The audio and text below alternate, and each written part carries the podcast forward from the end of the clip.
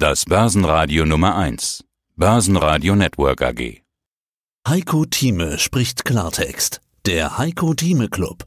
Heiko Thieme, globaler Anlagestratege. Es ist noch nicht ganz Weihnachten, aber ich vermute, dass jetzt in den nächsten Tagen die ein oder anderen Profis ihre Bücher schließen und Aktien verkaufen, um die Gewinne festzuhalten. Window Dressing auch teilweise genannt, damit die Fonds eine gute Performance in den Büchern haben. DAX teilweise ja 25% plus in diesem Jahr. Das machen die Profis. Was empfehlen Sie denn dem Anleger, unserem Clubmitgliedern? Die müssen ja nicht verkaufen, könnten aber. Hm, was tun? Das ist richtig. Bei den Clubmitgliedern würde ich sagen, bitte nicht verkaufen, denn Gewinne muss man ja versteuern. Man kann es so machen, man sollte nur die Gewinne am Jahresende dann mitnehmen, wenn man auch Verluste hat in der gleichen Kategorie. Also nicht jetzt zum Beispiel bei Hebelprodukten kann man nur Hebelprodukte aufrechnen. Wenn man jetzt Aktien direkt gekauft hat, was als normale eigentlich ist, dann kann man doch sich anschauen, welche Verluste hat man. Die Verluste kann man einmal glattstellen bei Werten und gegenrechnen gegen die Gewinne. Dann kriegt man die Sache steuerfrei quasi als Alternative. Man kann das auch mit seinem Steuerberater genau abchecken, das aber ist meine äh, Ansicht und Interpretation der deutschen Steuergesetzgebung. Die Situation heißt die, wenn man Gewinne hat, man, und das werden viele Profis auch tun, man wird es bis zum Jahresanfang durchziehen, um dann die Gewinne erst im laufenden Jahr, das heißt im Jahre 2020, versteuern zu müssen. Das ist die amerikanische Sicht. Da ich ja nun meinen offiziellen Wohnsitz in Amerika habe, ist das mehr die Strategie, die man dort drüben fährt. Also da macht sich USA und Deutschland unterscheiden. Bitte also nochmal klare Empfehlung vom Steuerberater klar sagen lassen, wie ist es, wenn ich Gewinne habe und habe Verluste in der gleichen Kategorie, kann ich die gegenseitig aufrechnen, dann ist es durchaus ratsam, auch mal Gewinne mitzunehmen, zumal ja Kurssteigerungen vorgelegen haben, die äh, in meiner Strategie ja auch zu einem Verkauf geführt haben sollten. Wenn man nämlich 20 Prozent plus beim Aktientitel hat, nimmt man ein Drittel raus und wenn man in der Nähe von 30 Prozent ist, nimmt man das zweite Drittel raus und den Rest sichert man mit Stop ab. Wer dem also gefolgt ist, muss eigentlich in diesem Jahr, sollte in diesem Jahr etliche Gewinne haben und diese kann man dann mit den Schieflagen verrechnen, indem man die einfach auch rausnimmt und den Verlust gegen den Gewinn anrechnet. Das wäre also die klare Strategie, die man hier hat. Wo stehen wir denn an den Börsen? DAX am Montag und Dienstag tauchte mal wieder unter die 13.000 Punkte Marke ab.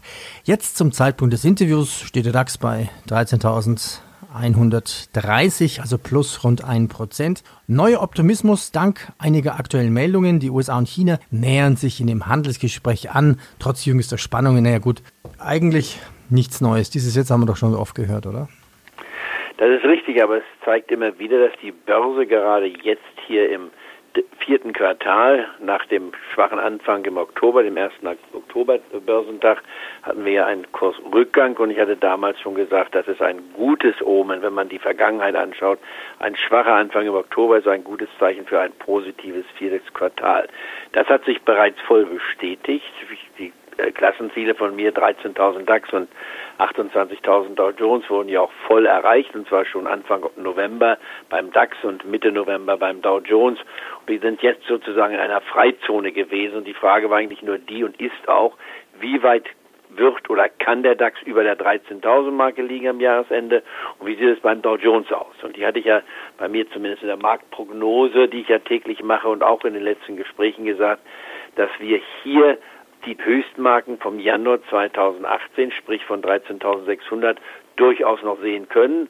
Beim Dow Jones sogar bis auf die 29.000 Marke uns hocharbeiten könnten, sofern es bis Mitte Dezember, also in wenigen Tagen, in zehn Tagen, äh, neun Tagen um genau zu sein, hier zu einer Unterschrift kommt bei dem Handelsstreitfragen zwischen USA und China, wenn auch nicht ein endgültiges Protokoll erstellt wird, aber zumindest ein vorläufiges. Denn die endgültigen Absprachen, die dauern nicht nur noch mal einige Wochen oder Monate, die dauern Jahre an, weil es einfach zu komplex ist, das in aller Schnelle zu erledigen. Aber es geht darum, ob man ein Grundsatzprogramm unterschreiben kann, in dem einige wichtige Vorabverabredungen bereits beschlossen werden können, wo man sieht, man macht Fortschritte.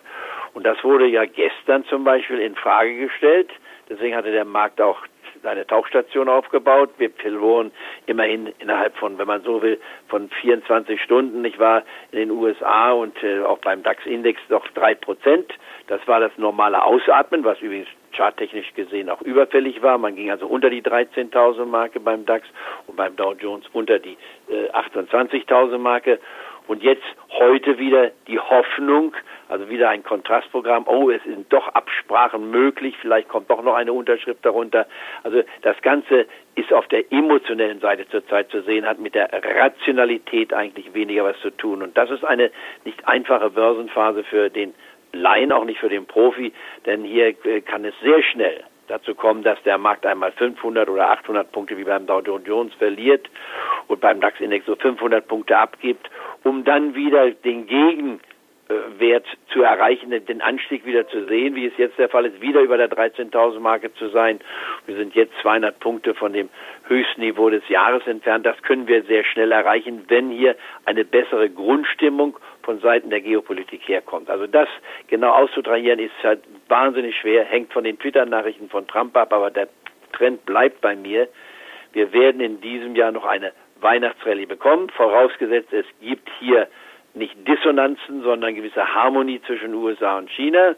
Sollte das nicht passieren, dann liegen wir am Jahresende eher unter der 13.000 Marke als darüber, was ich letzteres immer noch annehme.